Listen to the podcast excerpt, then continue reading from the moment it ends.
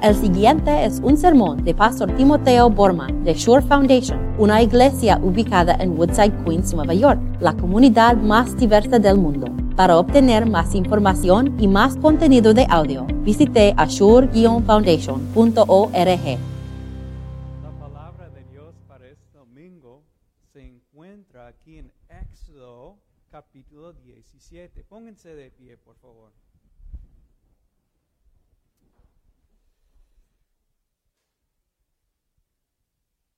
Toda la comunidad israelita partió del desierto de Sin por etapas, según lo había ordenado el Señor. Acamparon en Refedín, pero no había agua, no había ahí agua para que bebiera. Así que altercaron con Moisés. Danos agua para beber, le exigieron.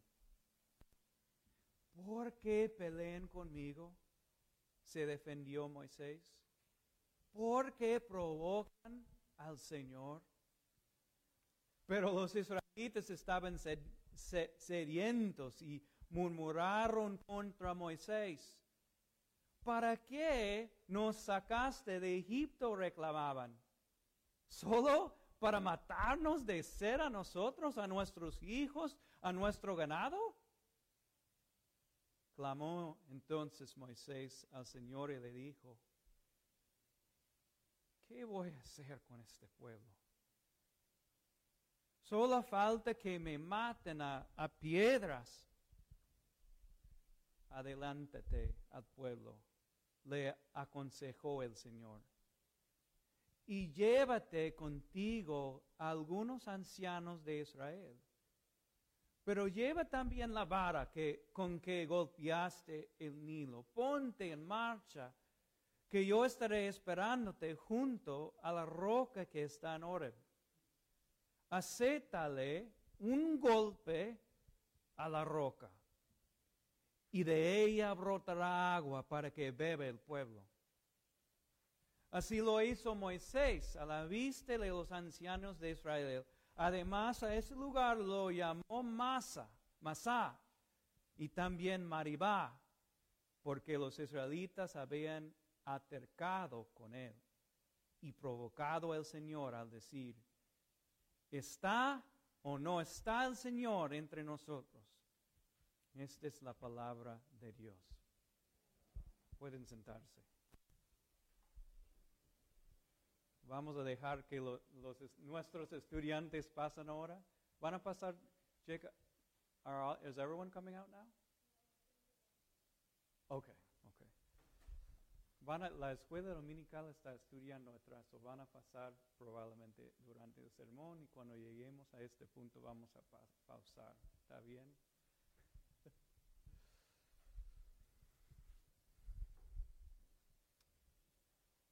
Tenemos que aprender a nombrar las pruebas que el Señor está dando en nuestras vidas. Tenemos que eh, estar capaces de identificar los lugares que se llaman masá. Masá significa poner a prueba en nuestras vidas.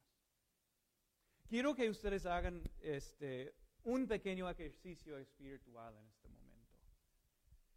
En las últimas semanas, en las, los últimos meses, en, podemos decir también en la última década, ¿cuándo puso el Señor a usted a la prueba? Piénsenlo, y si no pueden identificar y nombrar el lugar que se llama Masá en su vida, prueba en su vida, ¿cómo van a estar capaces de nombrar en el momento presente cuando el Señor está poniendo a ti a la prueba? Nosotros como luteranos entendemos eso, que crecimiento espiritual pasa de tres maneras y solamente tres maneras por meditar en la palabra de Dios, por honrar a nuestro Padre Celestial y el tercero es esto, por ser, por, por por el Señor poniéndonos a prueba. Porque el Señor a través de la prueba afina nuestra fe y crezca nuestra fe. Mi punto es esto, tengo una sola meta hoy, que ustedes después de este sermón, esta palabra de Dios, sean capaces de, nombrar y llamar los lugares más donde el Señor te está poniendo a prueba. De tres maneras. Voy a darles tres herramientas para reconocer su prueba en la vida. Primero, vamos a reconocer cuándo vienen normalmente las pruebas. Dos, vamos a, ver qué pasa cuando fracasamos en la prueba. Y tercera, cómo termina la prueba en nuestra vida. So vamos a ver estas tres partes, estas tres herramientas para poder nombrar Masá en nuestra vida. Ahora, voy a hacer algo muy sencillo que cualquier niño puede reconocer. La prueba en la vida viene después de Éxodo. Masá para los israelitas viene después de la apertura del Mar Rojo. Esto es lo que estoy tratando de decir. Dios nos pone a prueba cuando? Casi siempre inmediatamente después de que hemos visto su, gloria. Inmediatamente después de que hemos visto un acto grande de su salvación. Piensen en eso. ¿Cuáles cosas habían visto los israelitas en los, los últimos seis meses en esta lectura? Habían visto diez plagas, right? Habían visto el Señor y su presencia en el pilar de fuego y de nube. Habían visto la apertura del mar rojo. Habían visto el, el cierre del mar rojo. Habían visto al Señor proveer agua dulce en el desierto. Habían visto al Señor mandando del cielo maná. ¿Saben lo que es maná, verdad? Maná, comida celestial. ellos habían visto las glorias del Señor. ¿Y qué pasa después? El Señor les invita a su pueblo a salir con Él en el desierto. Y ahí Él pone su fe a la prueba mi pueblo. ¿Cómo van a responder si, si por un momento no proveo agua? ¿Van a quejarse? Tienen que pensar en eso. Jesucristo mismo, quien su vida refleja mucho de, de esas historias en Éxodo, Jesucristo en su vida había visto un acto grande del poder del Señor. ¿Recuerdan su bautismo? Como un show de fuegos artificiales espiritual. Cuando el, Padre rasgó en dos el cielo y luego el Espíritu Santo bajó como una paloma. Y la voz del Padre dijo a Jesucristo, tú eres mi Hijo, contigo estoy muy complacido. Pero ¿qué pasó inmediatamente después de eso? ¿Saben lo que pasó? El Espíritu Santo en su palabra dijo esto. Entonces Jesús fue guiado por el Espíritu Santo al desierto para ser tentado. Entonces, ¿Cuándo pasa la prueba en nuestra vida? Muchas veces después de los actos grandes de, salvación, ¿no es cierto? Y nosotros tenemos que reconocer esto. Yo, para, para ustedes que, que son nuevos cristianos, tal vez recién bautizados, han visto la gloria, la bondad, la dulzura del Señor y están gozando en eso porque son recién bautizados. Pero ¿qué va a pasar cuando bajan de la monte, del monte? Puede ser que el Espíritu Santo les guía a ser tentado de cierta manera. Y yo he visto también eso cuando, cuando los cristianos, eh, eh, eh, hay, hay algunos acontecimientos en la vida que les pasa una sola vez y después el cristiano está diciendo en el corazón, wow, el Señor es grande, el Señor es poderoso y, jamás voy a dudar su poder y su amor por mí. Pero ¿qué pasa? Bajan del, del monte y el Señor te quita algo. Le guía al desierto y tienes sed. ¿Cómo van a responder?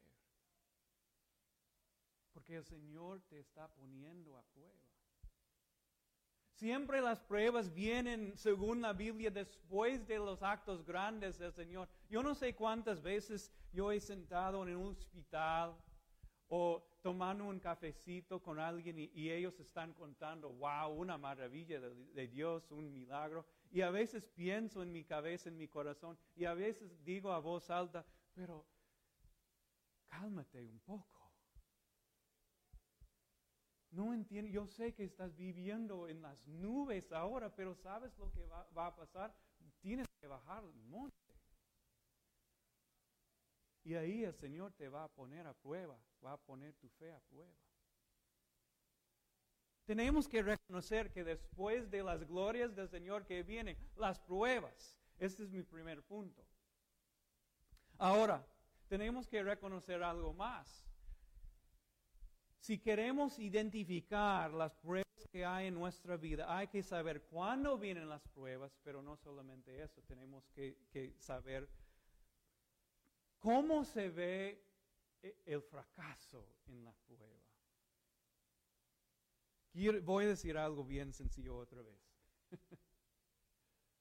se ve perfectamente un fracaso, un desastre de un pueblo bajo la prueba en esta lectura.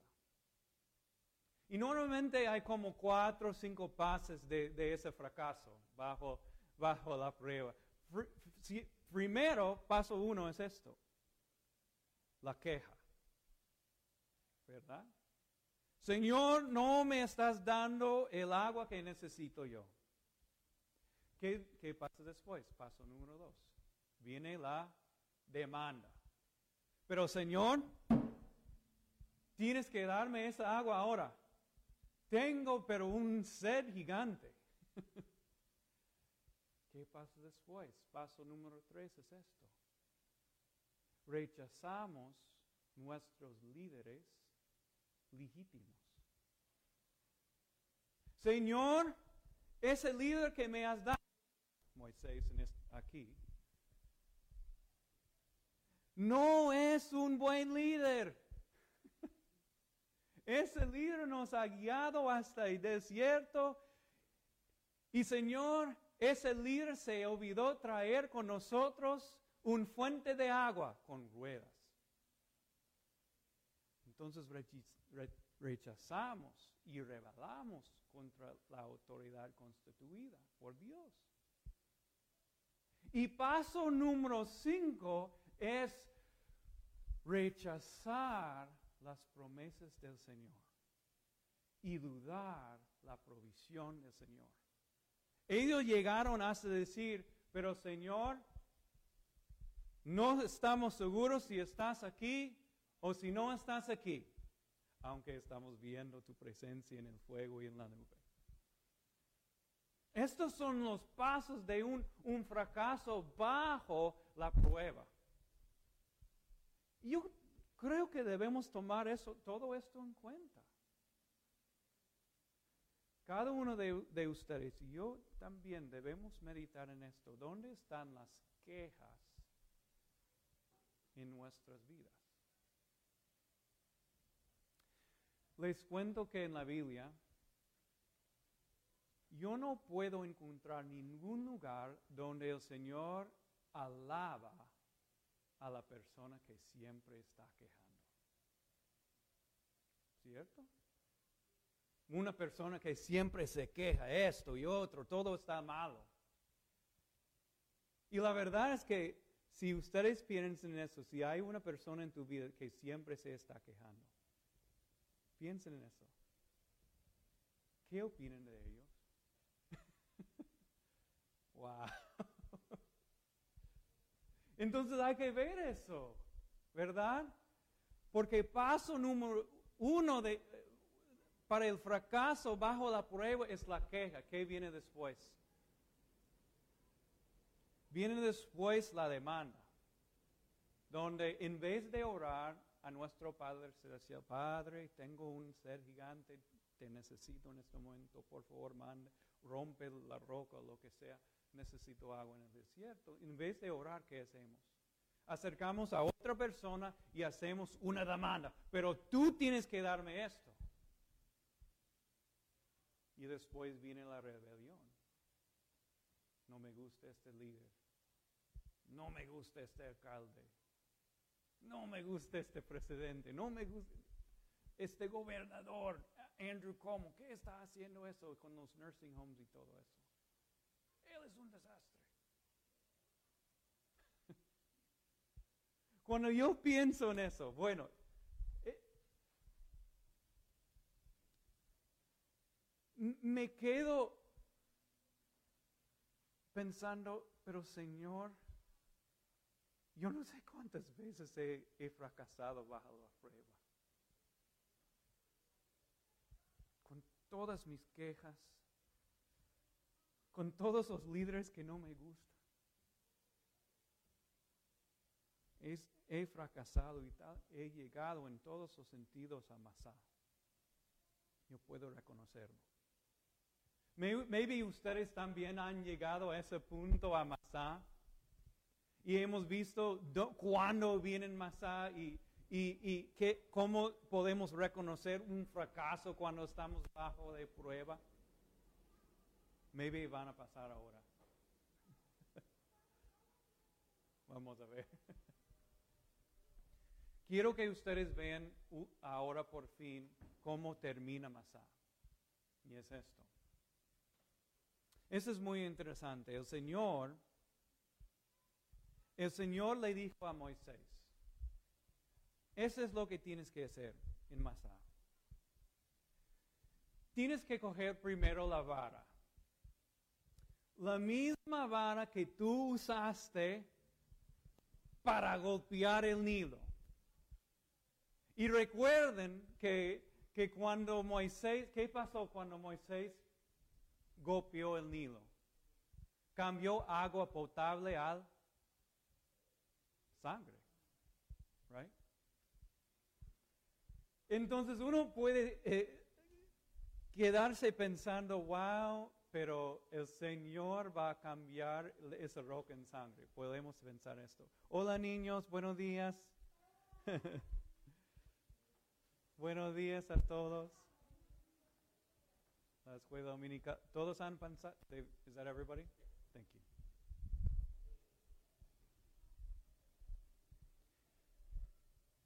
Entonces podemos pensar en este momento que el Señor va a reaccionar a las quejas de esos israelitas con juicio, con un acto de golpear el niño y ya va a aparecer sangre.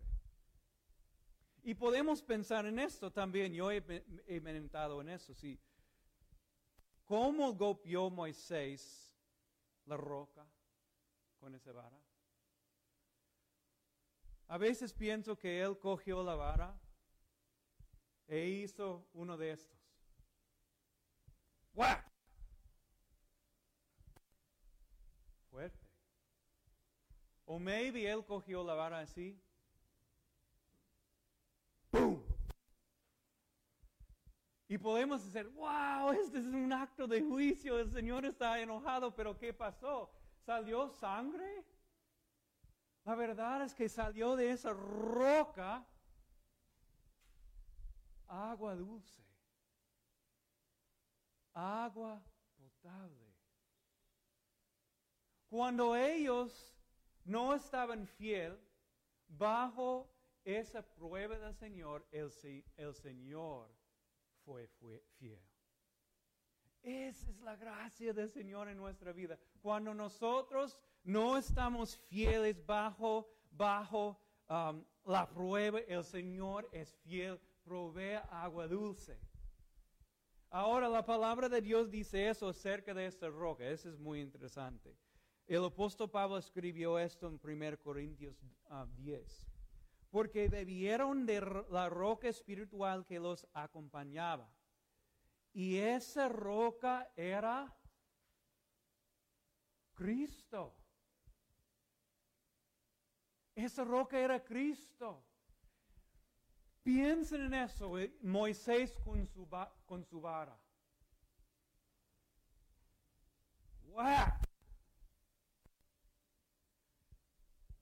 Cristo recibiendo en su cuerpo el castigo que nosotros merecemos. ¡Pum! ¡Pum! Cristo recibiendo en sus manos, sus pies, los clavos que nosotros merecemos por nuestra duda y fracaso. Una persona está ayudando. Un loquito. ¡Whack! Cristo recibiendo en su cuerpo el látigo en su espalda por nosotros. La palabra de Dios dice que esa roca es Cristo y que salió de la costilla y lado de Cristo. Agua viva. Agua que nos da vida hasta la eternidad. Cuando nosotros tomamos Cristo Jesús, estamos tomando agua que nos da vida por toda la eternidad. Así es Cristo Jesús. Cuando nosotros no somos fieles, Él es fiel. Y brota de, en el medio de nuestro desierto agua puro. Yo creo que en, los, los últimos años yo les he dicho esto varias veces, pero es muy importante eso hay diferentes temporadas en la vida, como hay diferentes temporadas del año. Tenemos otoño, primavera, invierno, verano. También tenemos esto en la vida. A veces estamos en puro verano, estamos encima de la montaña recibiendo las glorias del Señor, pero hay momentos en la vida que son invierno. Cuando el Señor nos está poniendo a la prueba, ¿cómo va, ella va a cuando no ofrezco agua inmediatamente? ¿Me va a confiar? ¿Va a tener fe en esa prueba? Lo que estoy diciendo es esto, necesitamos reconocer esas temporadas. Y más importantemente, necesitamos saber que esa temporada sí va a terminar. ¿Y cómo termina esa temporada? Esa estación. Con agua que brota en el medio de